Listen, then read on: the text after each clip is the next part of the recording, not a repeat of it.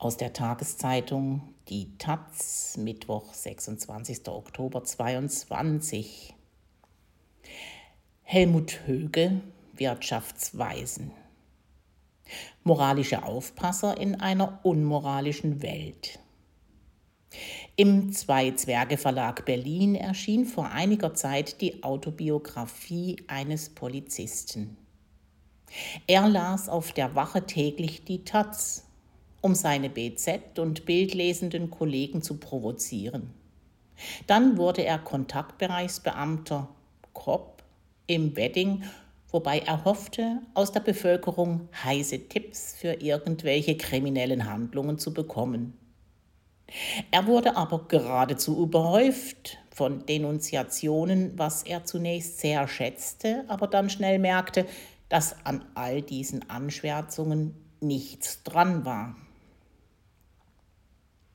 Enttäuscht gab er seinen Kopfjob auf und wurde Personenschützer bei Willy Brandt, den er sehr schätzte und vor allem davor schützte, dass er als regierender Bürgermeister besoffen gemacht wurde. Jedes Mal, wenn man Cognac Willi auf einer Versammlung von SPD-Genossen abfüllte, ging er nach einiger Zeit zu ihm und sagte laut Herr Brandt, der Wagen ist vorgefahren obwohl der die ganze Zeit vor der Tür stand. Aber Willy Brandt verstand, sagte letzte Runde und verschwand mit ihm. Die US-Wissenschaftlerin Jojona Zuboff beschreibt das, was auf uns zukommt, wobei sie zuvörderst an die elektronische Überwachungstechnik denkt, die ständig vervollkommnet werden.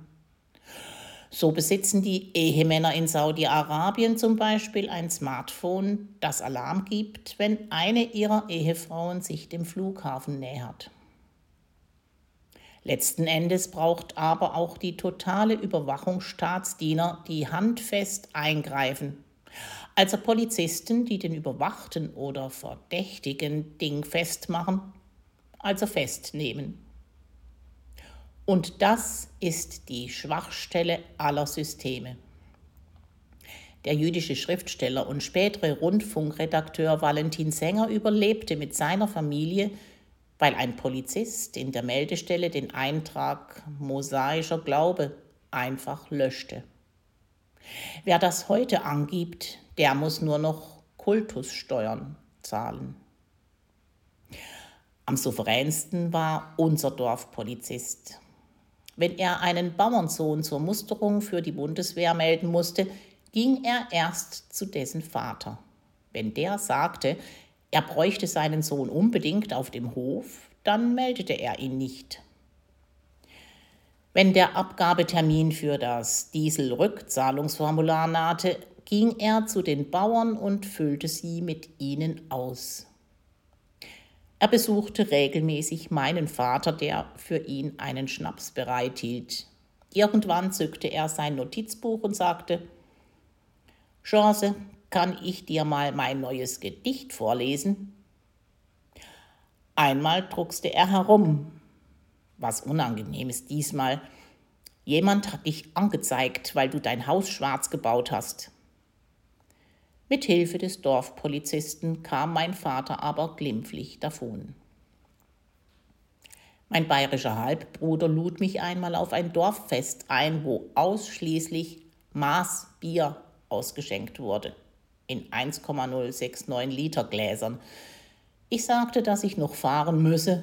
Er meinte daraufhin, bis zu drei Maß darfst du hier trinken, da sagen die Polizisten nichts. Auch im bayerischen Bischofsheim wurde mir in einer Kneipe gesagt, keine Gefahr, die Polizei hält dich nicht an. Nur wenn oben im Walddorf die bösen Onkels spielen, werden ausnahmslos alle kontrolliert. Am seltsamsten war ein Grenzpolizist am Grenzübergang Helmstedt-Marienborn. Gewöhnlich fragten die Krepus, ob man Waffen oder Funkgeräte dabei hatte. Er fragte jedoch den Fahrer, was ist denn das? Es riecht so komisch. Wir antworteten, Haschisch. Und wie wirkt das? wollte er wissen. Es entspann sich daraufhin ein längeres Informationsgespräch. Als alles gesagt war, schenkten wir ihm ein Stück Haschisch. Irgendwann, als wir wieder mal nach Westberlin zurückfuhren, hatte unser Grepo erneut Dienst. Er grüßte uns wie alte Bekannte und wir gaben ihm erneut ein Stück. Dann fragte er, was da auf dem Aschenbecher läge. Eine Purpfeife für Haschisch, antworteten wir und reichten sie ihm. Er besah sie sich so genau, dass wir sie ihm schließlich schenkten. Als ich das einer DDR-Dissidentin erzählte, war sie entsetzt, wie unmoralisch wir uns gegenüber der DDR-Staatsgewalt verhalten hatten. Dabei waren wir hoch erfreut gewesen, dass einer von den Organen sich so menschlich verhalten hatte. Das mögen alles Kleinigkeiten sein, aber sie sind wichtig, um den immer unmenschlicheren Systemen zu entkommen.